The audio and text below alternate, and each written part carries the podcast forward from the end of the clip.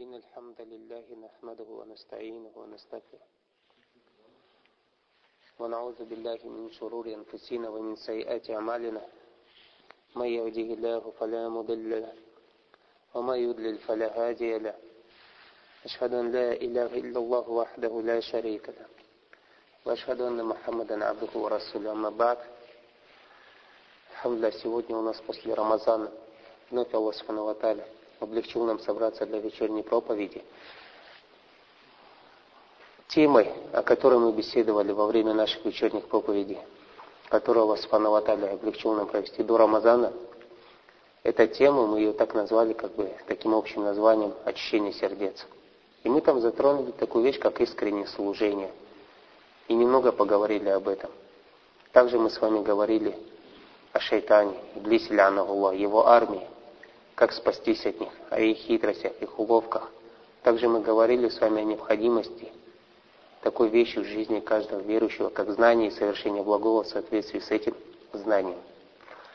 И подобные темы, именно темы такого воспитательного характера, которые воспитывают нас веру, которые воспитывают нас иман, которые смягчают наши сердца, можно было бы продолжать Бараклофикум. Иншалла мы продолжим. Но одно но.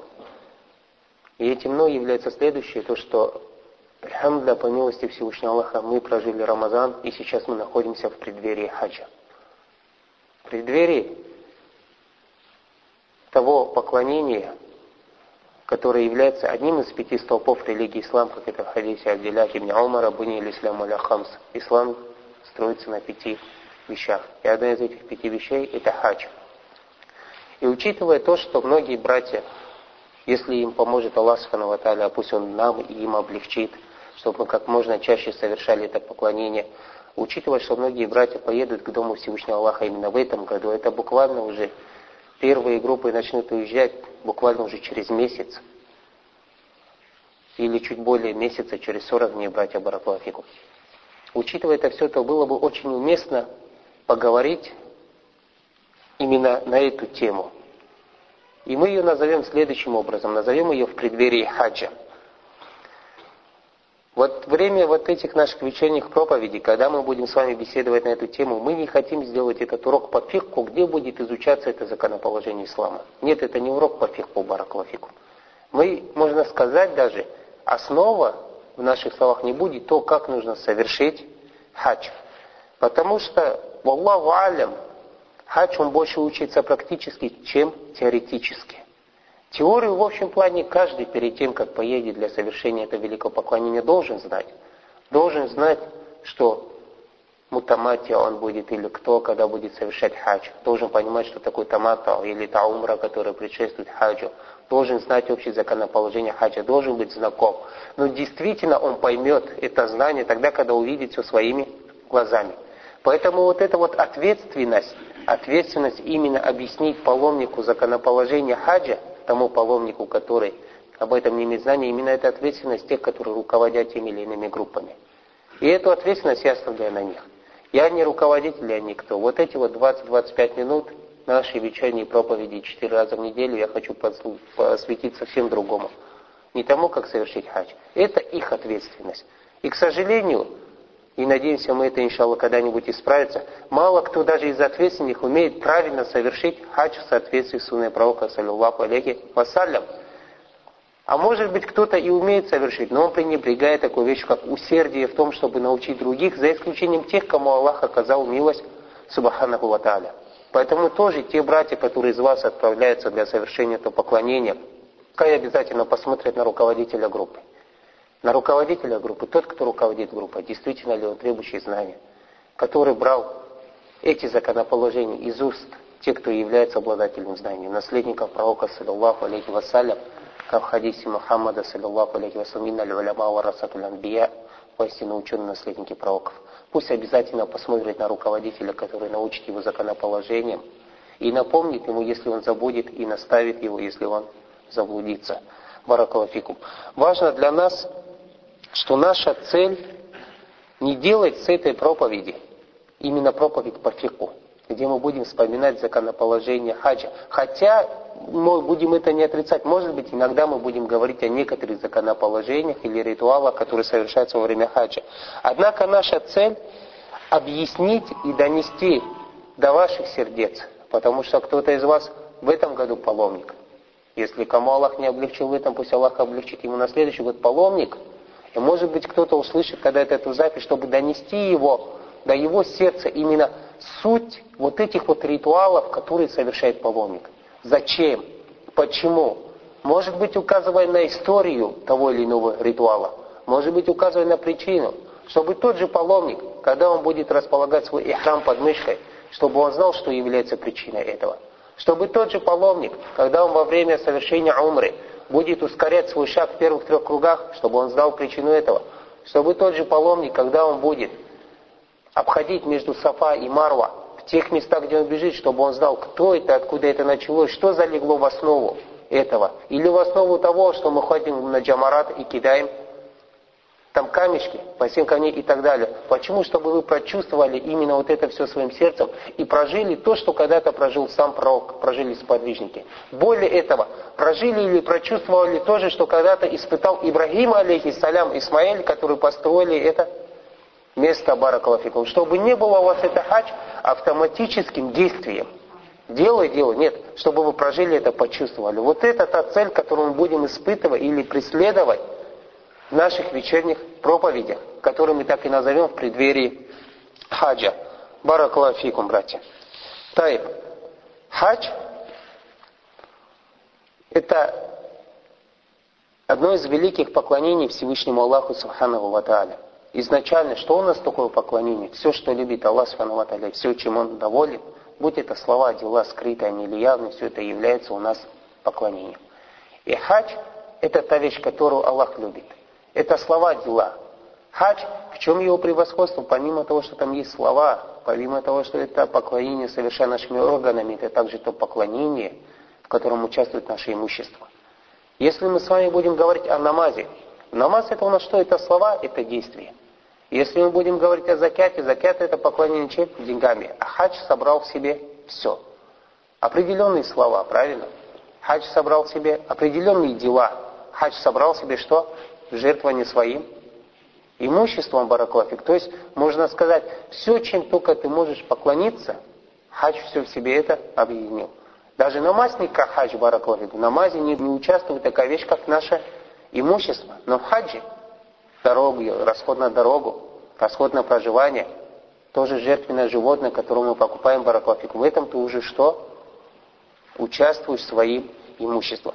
Достаточно из указаний на величие этого столпа, то, что пророк, саллиллаху алейхи вассалям, сделал хадж одним из тех пяти столпов, на котором заждается религия.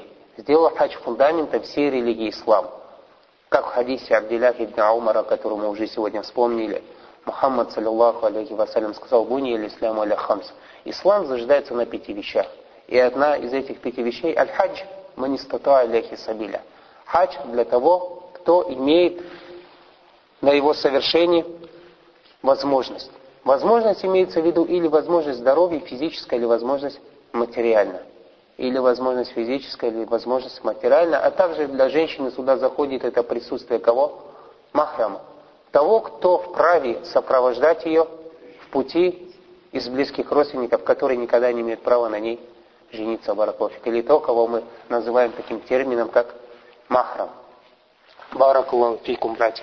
На этот же хадис, на эти же слова пророка Мухаммада, саллиллаху алейхи вассалям, указывают слова Всевышнего Аллаха в сурату Али Амран «Валилляхи аля наси хиджил бейт манистата алейхи сабиля». «Ваман кафара фа инна Аллаха ганиюн анил алямин».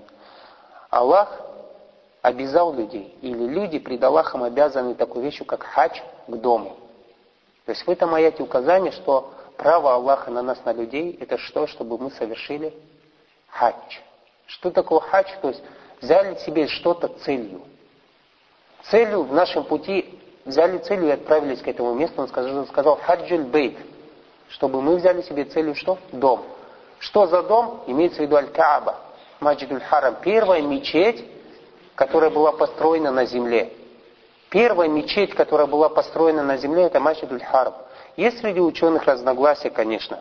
кто построил ее и так далее первый. Ну, наиболее правильное мнение, что все-таки Ибрахим, алейхиссалям, со своим сыном Исмаилом, первый, кто построили Аль-Кааба. О чем мы еще будем с вами говорить во время наших проповедей. Значит, Аллах обязал нас, людей, чтобы мы совершили вот это вот паломничество к его дому для выполнения определенных вот этих вот ритуалов. Ваман кафар, а кто проявляет неверие, то есть отрицает обязательность хаджа, или не принимает свое высокомерие и так далее, тот проявляет неверие.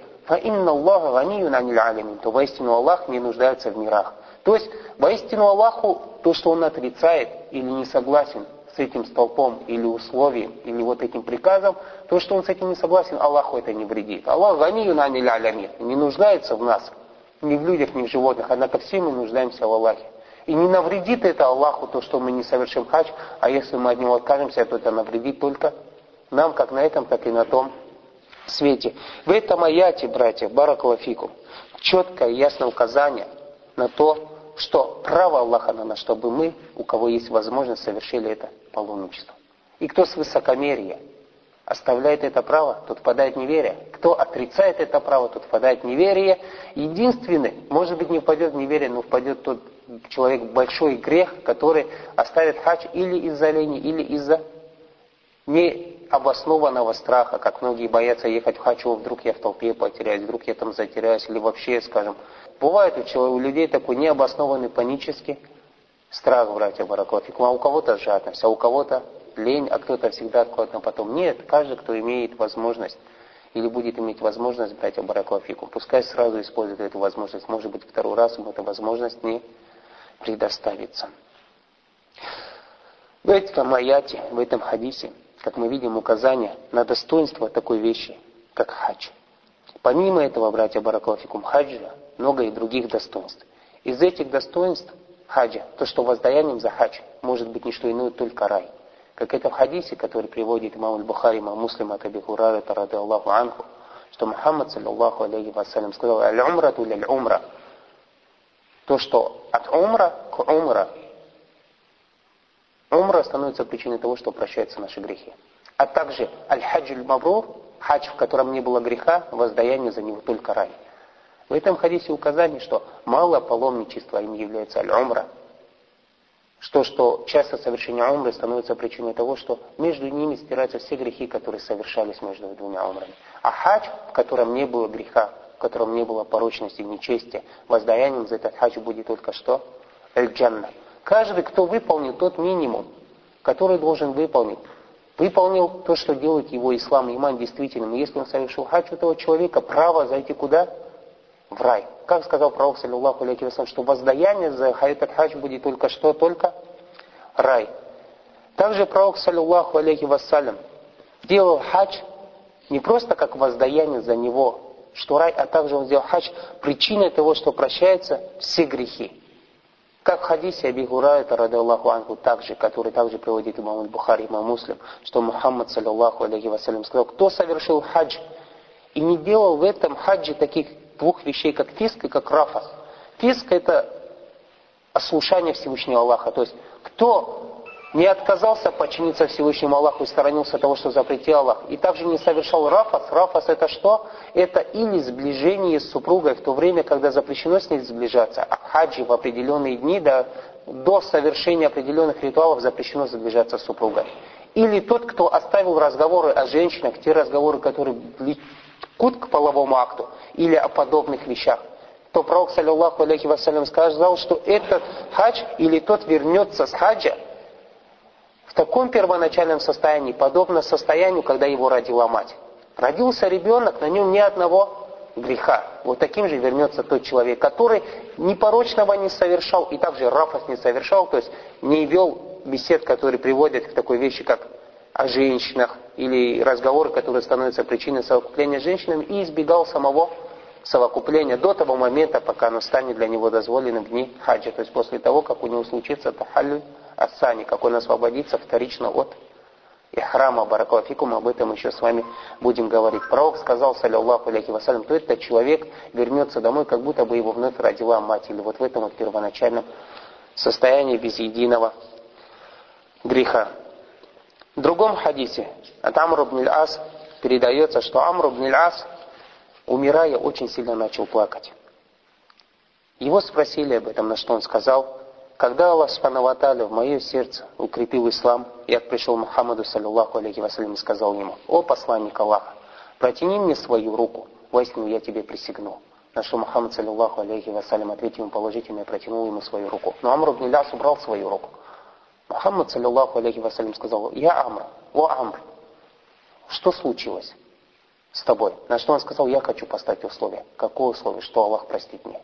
На что Мухаммад, саллиллаху алейхи вассалям, сказал, разве ты не знал, что ислам стирает все, что было до него? Или разве ты не знал, что хиджра стирает все, что было до нее? Или разве ты не знал, что хадж уничтожает все те грехи, которые были совершены до него? И в этом хадисе, в этой истории четко и ясно указание, что хадж Ягдиму макяна кабля, как сказал Мухаммад, саллиллаху алейхи вассалям, стирает все те грехи, которые совершались до него. Но это тот хадж, как мы видим в предыдущем хадисе от Аби Хурайра, рада Аллаху Анху, в котором не было фиска, не было порочности и не было того плохого, которое о женщинах, о совокуплении женщинах и так далее. Вот об этом. Баракулафикум. Когда человек сохранился этих двух вещей, помимо того, что он возвращается, как будто вновь его родила мать, также этот хадж полностью уничтожает все его грехи. الحج المبرور, хадж, который مبرور без греха, воздание за него будет только рай. Также хадж причина того, что у человека увеличиваются хорошие дела, стираются плохие дела, и его степень у Аллаха увеличивается, как в хадисе, который приводит Имам Байхаки и Ибн Хиббан от Абдиллах ибн Умара. Пророк, саллиллаху алейхи вассалям, Мухаммад сказал, каждый раз, когда верблюд паломника поднимает свою ногу и опускает свое копыто, кроме как Аллах с каждым этим действием записывает ему хорошее дело, стирает плохое дело или поднимает его уровень. Как мы видим в этом хадисе, братья Баракалатикум, не говоря о действиях самого паломника, только верховое животное кого? Паломника. Поднимая свое копыто, уже пишется награда кому? Паломнику. Или стирается плохое дело, или увеличивается его награда. Не говоря о действиях самого паломника, когда он кидает чамарат, или когда он находится в день Арафа на Арафа, взывая к Всевышнему Аллаху, Субханаху Ва Или не говоря о других тех ритуалах, которые он совершает во время вот этих вот дней, месяца Зульхиджа. Баракалафикум, братья. Также из достоинств хаджа, то, что тот человек, который находится в хаджа, Аллах отвечает на его мольбу. Как в хадисе, который приводит Базар от Джабира, рада Аллаху Анку, что пророк, саллиллаху алейхи вассалям, сказал, что те, кто в хаджи, те, кто совершает умру, они те, кто пришел к Аллаху, субхану они как бы гости Аллаха, его делегация, субхану Аллах их призвал совершить хадж, и они ответили. Поэтому все, что они попросят у Аллаха, Аллах им тоже отвечает. Или, как сказал это Мухаммад, саллиллаху алейхи вассалям, и указал нам в этом хадисе, то, что тот, кто в хаджи, из достоинств хаджа, что тот, кто совершает его, Аллах Субхану его мольбу не отвергает. Также, тот, кто пошел в хадж, и даже если он не дошел до Мекки и не совершил хадж, из достоинств хаджа, что ему все равно записывается этот хадж, братья Баракалафикум, не просто как за намерение, а также за само действие, как это в хадисе Мухаммада, саллиллаху алейхи вассалям, в хадисе, который приводит у нас Абу Я'ля от Аби Хурайта, рады Аллаху Анху, что Мухаммад, саллиллаху алейхи вассалям, сказал, кто вышел для совершения хаджа и умер по пути, то и Аллах записывает ему этот уже хадж до судного дня. Не дошел до хаджа, не совершил его, но только из достоинств хаджа, что только отправившись в этот хадж, отправившись в этот хадж, Аллах Субхану уже записал ему эту награду. Также в хадисе, который приводит у нас Ибн Хиббан. Хадис, который приводит у нас Табарани, рахимуллах, от Абдилляхи ибн Умара, хадис, который объединил в себе огромное количество достоинств хаджа. И этот хадис, иншалла, мы множество раз будем брать за основу в нашей беседе. Великий хадис, братья. Особенно не забывайте этот хадис, когда вы будете совершать те ритуалы, которые вам придется совершать вот в эти вот благословенные дни. Хадис, где Абдиллах ибн Умар рассказывает нам, что однажды он находился с Мухаммадом, саллиллаху алейхи вассалям, в мечети в долине Мина. И подошли двое людей. Один был из Ансара, второй был из племени Сакиф. И они хотели задать пророку, саллиллаху алейхи вассалям, вопрос, на что Мухаммад, саллиллаху алейхи вассалям, дал им понять, что он знает, какой вопрос они зададут. И он назвал их не вопрос, сказав им, ты хочешь меня спросить о том, что если ты направился к дому, Всевышнего Аллаха Субхану Аталя, то есть к запретному дому, к мечети Харам, что тебе будет за это? И когда ты совершишь два раката после тавафа, что тебе будет за это? И когда ты совершишь вот это вот движение между горой Сафа и Марва, что тебе будет за это? И когда ты будешь стоять на горе Арафа, что тебе будет за это? И когда ты будешь кидать камни, что тебе будет за это? И когда ты принесешь жертвоприношение и совершишь таваф или фада, что тебе будет за это? И на что этот ансари сказал, клянусь тем, который послал тебя с истиной, истиной, именно об этом я хочу тебя спросить. То есть человек выходит в. Предшествует хаджу, что у нас умра, если он мутамати. Или хадж, он содержит в себе такие вещи, как таваф. После тавафа сунна пророка, саллиллаху алейхи вассалям, два раката намаза совершит за Махаму Ибрагим. Также у нас из тех ритуалов, которые совершаются во время умры или хаджа, как сай, двигаться между Сафа и Марва. Также у нас из тех ритуалов, которые совершаются во время хаджа, как Рамиль Джамарат, кидать камни, скажем, Джамарату Лякаба, Уста, Сухара, то есть три место, где мы кидаем определенное количество камней, также из тех ритуалов, которые мы совершаем во время хаджа, жертвоприношений, или обрить свою голову, или таваф или. Один из видов тавафа, который, если человек совершает после рамьи, идет и совершает это фада и так далее, братья Баракалафикум. Важно для нас, что человек хотел спросить, что мне за это будет, за все вот эти вот ритуалы, которые совершаются в хаджи. И когда пророк сказал ему его вопрос, на что он сказал, клянусь тем, который послал тебя с именно об этом я тебе хочу спросить. На что Мухаммад, саллиллаху алейхи вассалям, сказал, воистину, если ты вышел к дому Всевышнего Аллаха, к его мечети, то каждый раз, когда твой верблюд ставит свое копыто, кроме как Аллах записывает тебе хорошее дело, и этим же он стирает тебе плохое дело. То есть ты, не говоря о твоих действиях, просто твой верблюд, поднимает копыта, Аллах записывает хорошее дело, стирается твой грех. Ва алейкум салям Что касается тех двух ракатов, которые ты совершаешь после тавафа своего, то это как будто бы ты отпустил рабыню из Бану Исмаиль. Бану Исмаиль прямую потомка с рода Исмаиля. Как будто ты рабыню с этого отпустил. Также он говорит, что касается твое передвижение между Сафа и Марва, то как будто бы ты 70 рабынь отпускаешь. Тебе такая же награда. Отпустить раба – огромнейшая награда. Помимо того, что ты за каждый раз, каждый раз, когда твоя верблюдица поднимает свое копыто, тебе пишется хорошее дело, стирается грех. Помимо этого совершаешь два раката таваф, как будто бы отпустил рабыню из Бану Исмаил. Совершаешь движение между Сафа и Марва, как будто бы ты отпускаешь 70 рабынь. Далее он говорит, то, что ты стоишь в день Арафа, Аллах Субханаху Ваталя не сходит на первое небо и будет тобой гордиться, там, сказав ангелам, о ангелы, смотрите, мои рабы пришли, все растрепанные, уставшие в этот день и надеются этим самым на мою милость. Если даже их грехи будут как пыль, или их грехи будет столько же их грехов, как капли дождя, или их грехи настолько же будут густыми, как морская пена, я прощаю им. Я прощаю им. Это в день Арафа, говорит Всевышний Аллах, Субхану Ваталя, вам прощено и даже прощено тем, за кого вы просили. То есть смотрите, как перечисляет каждую, каждую награду. Далее пророк, саллиллаху алейхи вассалям, наоборот продолжает, говорит, а то, что ты бросаешь камни, то тебе за каждый камень прощается именно не просто, а именно большой грех, который губит, то есть кабира миналь мубикат. Есть у нас грехи какие большие, есть маленькие, а есть семь пагубных грехов. Как сказал, как в хадисе Мухаммада, саллиллаху алейхи вассалям, где он говорит, сторонитесь семи пагубных грехов. Первый это что? Самое ужасное это что? Ширк, колдовство, убийство, прелюбодеяние, обвинять в прелюбодеянии того, кто не совершал это прелюбодеяние, правильно, благочестивых женщин и так далее, или бежать с поля Это самые семь пагубных грехов. И говорится, что с каждым камнем прощается каждый пагубный грех. Или, как сказал это Мухаммад, саллиллаху алейхи. Более этого, пророк сказал, саллиллаху алейхи вассалям, а то, что ты приносишь жертву барана, то это запас для тебя на том свете у Всевышнего Аллаха, субхану ваталя. То есть это запас, ты припас что-то для себя у Всевышнего Аллаха Субханавата. А что касается того, что ты побрил волосы, то за каждый волос, который падает с твоей головы, когда ты бреешь свою голову, тебе пишется хорошее дело и стирается еще один грех. После этого, когда ты пошел делать тавафуль и фада, он говорит, на тебе уже нет ни одного греха. И к тебе подходит ангел, ставит свои руки тебе на плечи, когда ты делаешь тавафуль фада, и говорит, ты за прошлое не беспокойся, а беспокойся уже о будущих делах, так как все твое прошлое уже прощено. Вот этот хадис, как мы видим, в нем четко указание на, достоинство хаджа, не в общем на достоинство каждого ритуала, который в хадж. Ты, можно сказать, наполовину совершил хадж. первой мина, араб и так далее, все это прошел, совершил рамил джамара, совершил таваф ульфада, ты уже чистый, не говоря, что после этого еще два дня ты живешь где, в мина еще дважды ходишь, на джамарах у тебя уже не остается ни одного греха. Во всем этом, братья, баракалфикум, в том, о чем мы сегодня вспомнили с вами в нашей вечерней проповеди, четкое, ясное указание на достоинство того, кто совершает хадж.